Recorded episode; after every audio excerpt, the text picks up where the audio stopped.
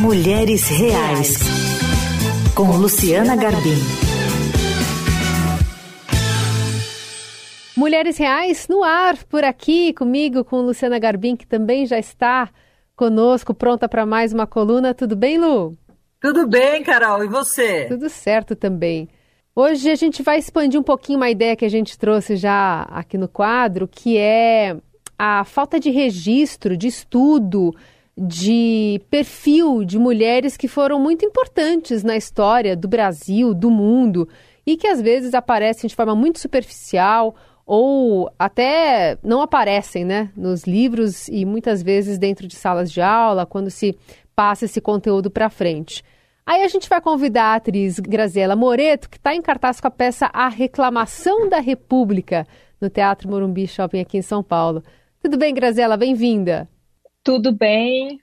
Muito obrigada pelo convite, Carol e Luciana, e a todos os ouvintes. Eu gostaria de é, agradecer a oportunidade de estar aqui, não só falando de espetáculo, como conversando com vocês sobre esse assunto que me interessa tanto.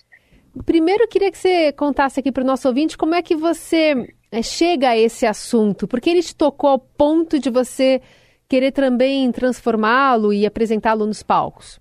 O ponto de partida foi um livro paradidático que eu conheci através das minhas enteadas, que estavam já no secundário quando quando eu as conheci, uma no secundário, outra ainda estava no ensino médio, mas e tinha um livro paradidático sobre a independência do Brasil e eu por acaso peguei assim, porque estava ali meio dando sopa e fui ler e quando eu, eu vi o, o, um parágrafo sobre a Imperatriz Leopoldina dentro de um livro inteiro sobre a independência do Brasil, tinha um parágrafo que dizia como Dom Pedro estava em São Paulo, fez-se uma, uma corte, né, e decidiu-se que seria proclamada a independência do Brasil. Como Dona Leopoldina estava interina, ela assinou, como se ela tivesse só uma participação assim, de uma pessoa que estava sentada naquele lugar como uma mera representante do poder, mas que ela não tivesse tido nenhuma ação, nenhuma agência sobre sobre esse processo né, de articulação, a reflexão também de que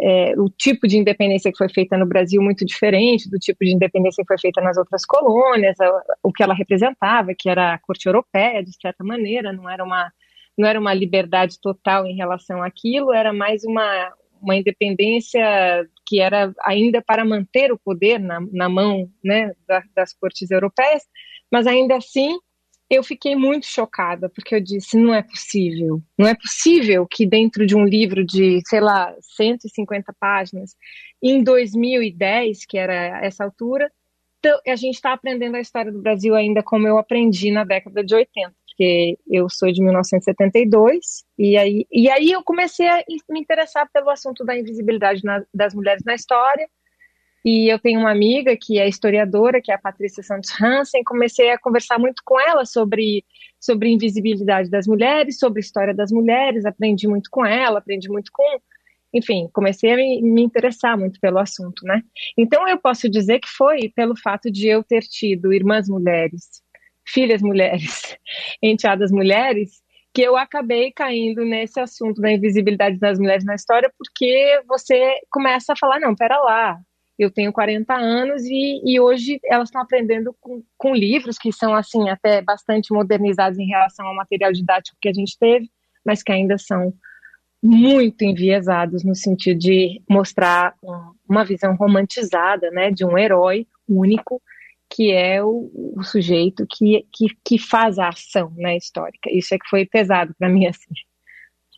E Graziela, você fala de outras mulheres também no espetáculo, além da Imperatriz Leopoldina?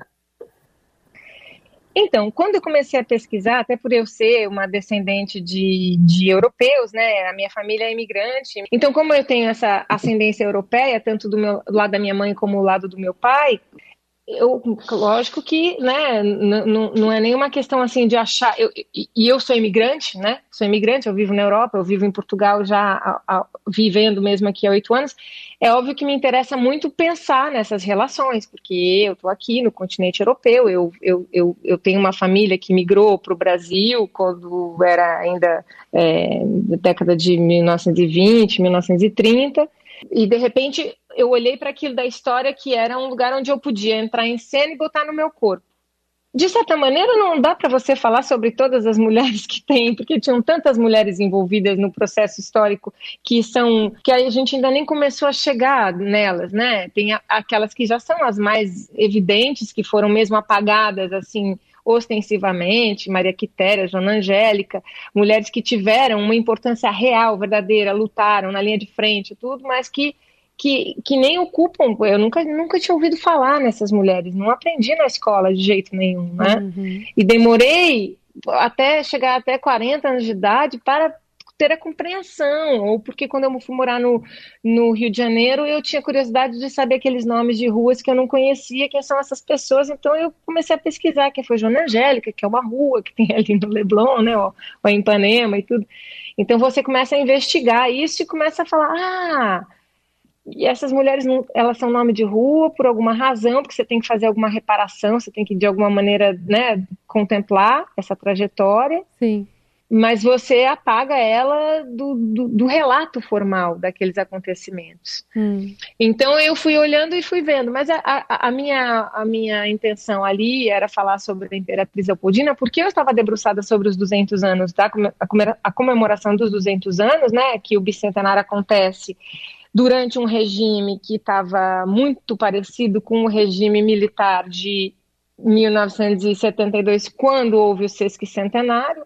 Então, você, 50 anos depois, está comemorando o bicentenário da independência do Brasil, com um Brasil muito parecido com aquele Brasil de 1972, que por acaso foi o ano que eu nasci. Então, eu ficava interessada em pensar nos processos históricos do ponto de vista do Brasil e, e dessa influência que a gente recebeu da colonização europeia, né? E, e, e, o que moldou a nossa, a nossa colonização. Eu escolhi partir do, do, da ideia de que a, gente aprendeu um tipo de história e a gente tem que reacomodar a nossa, a nossa compreensão e também ampliar nosso entendimento né, do que sejam os processos históricos no Brasil. A gente tem que reaprender, a gente tem que ouvir outras pessoas, a gente agora tem que ouvir a história né, das é pessoas pretas. Né?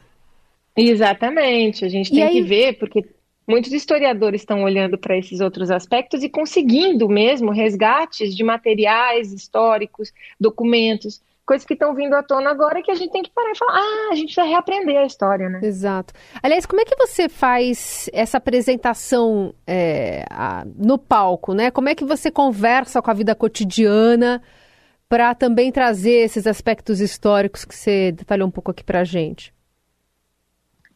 Bem, basicamente, eu acho que tem uma ideia do espetáculo que para você reaprender, reaprender não, mas assim, para você re, re, com, re, é, reconsiderar, né? Tá. A, a, história do Brasil, ou qualquer tipo de história, você tem que abrir a sua cabeça para entender que aquilo que você aprendeu não representava uma verdade integral, era, uhum. uma, era uma visão é, editada, né, da realidade. Então, quando você pensa que você tem aquele único homem que pensou toda aquela independência, que proclamou em cima de um cavalo com uma espada na mão, todas essas construções são parte de um projeto e esse projeto inclui como está a serviço de, do patriarcado, no sentido que, né, que comanda o poder das esferas políticas, econômicas, ele está a serviço de, de, de agradar esse, essa, essa classe dominante, portanto, ele precisa é, atender alguns algumas expectativas ali, que é o homem que faz a, a, a, o ato heróico, que é o homem que tem a inteligência e a coragem, que é o homem que executa, né, na realidade, que, que, que, vai lá e, e, decide, toma a decisão final e tudo mais. Então, é, mas agora eu me perdi um pouco, porque eu vou não... voltar para dizer. O que, eu, o que eu me interesso é como é que a gente repensa a história que a gente aprendeu de um jeito tão diferente do que era a realidade é a gente tem que pensar que uma história é construída do presente, do passado e do futuro. A gente não pode só é, viver o presente sem pensar no futuro e negando o passado. A gente hum. tem que fazer, né? A, um pacto de, de recompreender o passado do jeito como ele realmente aconteceu, aceitar que muitas coisas nos foram escondidas, nos foram distorcidas, nos foram não contadas, não reveladas por alguns intuitos obscuros de uma uhum. parte das pessoas que ocupavam o poder, entender que o presente é resultado desse passado e vai implicar no futuro. Então, o que está acontecendo agora vai fazer com as pessoas que daqui a 50 anos estarão estudando a história tenham a mesma compreensão que a gente teve quando a gente estava estudando a história 50 anos atrás, uhum. né? E, e aí eu, eu falo que isso é, é a parte, né, assim, histórica do espetáculo, mas que a parte real é, é uma, uma atriz que está querendo chegar no teatro e não consegue, porque a pessoa que ia cuidar das filhas dela para ela poder ir trabalhar não pôde ir trabalhar, uhum. porque uhum. essa, essa mulher não tinha com quem deixar os filhos porque a pessoa que ia cuidar dos filhos dessa mulher que cuida dos filhos dela não apareceu. Então, aquela mulher que cuida dos filhos dela não pôde sair de casa e ela não pôde trabalhar. E ela está tentando arrumar um jeito de chegar no teatro, que é um pouco como começou nossa conversa aqui, a, até abrindo um pouco do nosso, do nosso backstage, né? Eu entrei um pouco atrasada, porque eu tive uma confusão confusa, mas ao mesmo tempo que eu estava envolvida em tarefas domésticas que me tiraram completamente da realidade. E o problema que a gente encontrou aqui é que tinha que ser nessa hora, porque senão vocês teriam outras, é, outras funções domésticas para administrar e, e, tudo isso faz parte do nosso da nossa jornada quíntupla, né? Que Exato. é a jornada que a gente acumula com muita naturalidade, porque na economia dos cuidados o trabalho doméstico é completamente desvalorizado, ele não tem valor nenhum. A gente não quer pagar nem para as pessoas que fazem para a gente e a gente absorve ele quando a gente tem que fazer dentro de um ambiente doméstico, onde, sei lá, você até pode dividir isso com alguém, né? Nem estou dizendo um companheiro ou uma companheira, mas que você tenha um, uma rede de apoios, né? E, e ainda assim, é provado que qualquer mulher faz quatro vezes mais serviço doméstico do que qualquer pessoa que esteja ali para te ajudar. Mesmo que você tenha alguém para te ajudar, você vai estar tá fazendo quatro para um, né? Exato. Então, era, a ideia era essa. Você começa com essa mulher que não consegue chegar no teatro porque ela escreveu um espetáculo pensando sobre a história do Brasil, querendo refletir com as pessoas sobre a história do Brasil, mas ela não consegue chegar no teatro para fazer a peça porque a ocupar esse lugar, né? Ocupar esse lugar de poder aí, né? No final, a mulher faz tantas coisas que continuam apagadas, né? É. É, é, e fica evidente que a nossa invisibilidade é por essa. As nossas, a, a, a, o nosso lugar foi assim, também, de alguma maneira, a gente é muito valente. E quando a gente foi lutando para pertencer, quando a gente foi lutando para ocupar espaços, uma, um dos acordos que a gente fez com a sociedade foi né, foi o acordo da Cinderela. Se você lavar, passar e cozinhar, você pode ir ao baile. Então a gente absorveu e disse: eu vou lavar, eu vou passar, eu vou cozinhar e vou para o baile e vou trabalhar e vou mostrar que eu tenho valor e vou estudar e vou ser a melhor aluna porque eu tenho que ter a melhor nota, porque se eu não tiver a melhor nota, nem o lugar no trabalho, no mercado de trabalho eu consigo. Então todas essas competências que a gente desenvolve, né, essa essa ideia de que a mulher nasce multitarefa, Sim. ninguém entende que é um gosto adquirido. Eu, eu, ouço muito isso, às vezes alguém diz assim, ah, eu não faço, eu não, eu não te ajudo, né? tô, não estou falando nem só do meu marido, eu vejo isso acontecer em geral com todas as mulheres que eu conheço, assim, eu não te ajudo porque eu não sei como fazer. E eu tenho a sensação de, de Ou você, assim, você a gente nasceu sabendo? Eu, né? eu não te ajudo porque você faz muito melhor do que eu. Você faz muito melhor do que eu, já é uma coisa ladina de se dizer, que parece que está querendo te elogiar. Não, eu sei que você faz muito bem. O pior é quando diz assim, eu sei que eu vou fazer errado e você vai reclamar. E é por isso que entra a reclamação, uhum. entende? Porque também botar você como uma pessoa que reclama, que está insatisfeito o tempo todo, é como botar nas suas costas um defeito moral uma falha de caráter que é você tem tudo, ou seja, você já é uma mulher que pode trabalhar, você pode votar, você tem seu emprego, você tem seu dinheiro, entendeu? Você tem sua família, você quer ter tudo, você quer ter uma família, você quer ter o trabalho, você quer, tá? mas ao mesmo tempo você ainda acha ruim, entendeu? Você ainda acha que eu não ajudo, você ainda acha que eu não faço direito, que eu não lavei a louça direito, que eu não vai ou que eu tirei o lixo, mas não botei outro saco dentro da lixeira. eu digo, ok, porque tirar o lixo é um ato contínuo. Você tira um saco e bota outro. Tirar o lixo não é só, ó, já tirei o lixo. Você não pediu para tirar o lixo? Tirei o lixo, tá reclamando agora que eu não botei o saco dentro da lixeira. Aí, a, a, partir desse momento, você vira o problema, né? Exato. né? Que você é que reclama. Então, é, a razão para a nossa invisibilidade é ser tão competente e dar tanto conta de tudo, que aí parece uma coisa que, se então ninguém vai fazer direito, quer saber de um, eu vou ter que dar um jeito de eu conseguir eu mesma tirar o lixo, porque senão ninguém vai botar o saco, então eu já tiro, eu já boto, que eu sei que eu faço direito. Se é para fazer mal feito e eu ter que ir lá de novo consertar, eu vou, eu vou abraçar mais essa tarefa. E aí, uma hora, o mundo pesa nas costas, né? Total. Muito bom, muito bom. Conversa aqui com a atriz e autora Grazela Moreto, que está em cartaz com a, a peça A Reclamação da República, no Teatro Morumbi Shopping aqui em São Paulo, falando um pouco sobre essa invisibilidade das mulheres na história, o apagamento delas.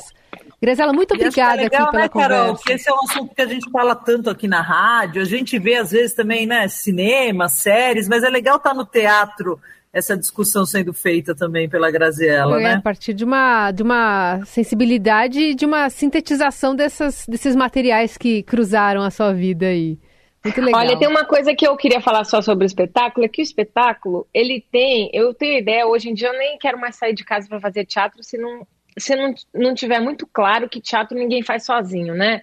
Não existe teatro sem as pessoas. E eu sempre acho que essa peça, ela só acontece do jeito que ela acontece, porque as pessoas, quando vão para lá, ajudam a completar esse pensamento. Todo mundo vai construindo a história junto. Eu passo, eu, eu passo uma parte da peça no, no, passado, uma parte no presente e uma parte no futuro. Então, como eu vou também juntando isso tudo, é muito fácil as pessoas irem dentro do, do movimento do espetáculo, percebendo que elas são parte dele. E foi bonito quando eu fiz no ano passado, porque foi nas vésperas da, do primeiro turno das eleições, eu acabei justamente a temporada no dia, eu, eu inaugurei no dia 2 de setembro, que é o dia que a Imperatriz Leopoldina oficialmente assina a independência do Brasil, né? O dia 7 é uma data que foi escolhida, porque é o, é o, dia que chegou a carta, e ele então deu o grito do Ipiranga, que não é nada daquilo, daquela imagem bonita, nem daqueles filmes todos e tudo mais que a gente viu. É, quando eu, eu penso nessa, nessa forma de, de, de estruturar o espetáculo junto com a plateia, e isso eu acho que é uma coisa que só mesmo estando todo mundo numa mesma sala, pensando sobre o mesmo assunto, a gente consegue sentir na pele, sabe? Sentir na carne mesmo. Total. Muito legal mesmo. Bom, é isso. Boa sorte para você nessa temporada. Ai, obrigada. E Lu, a gente volta a se falar então semana que vem aqui no Mulheres Reais. Sim, obrigada, Graziela, pela entrevista e boa semana para todo mundo.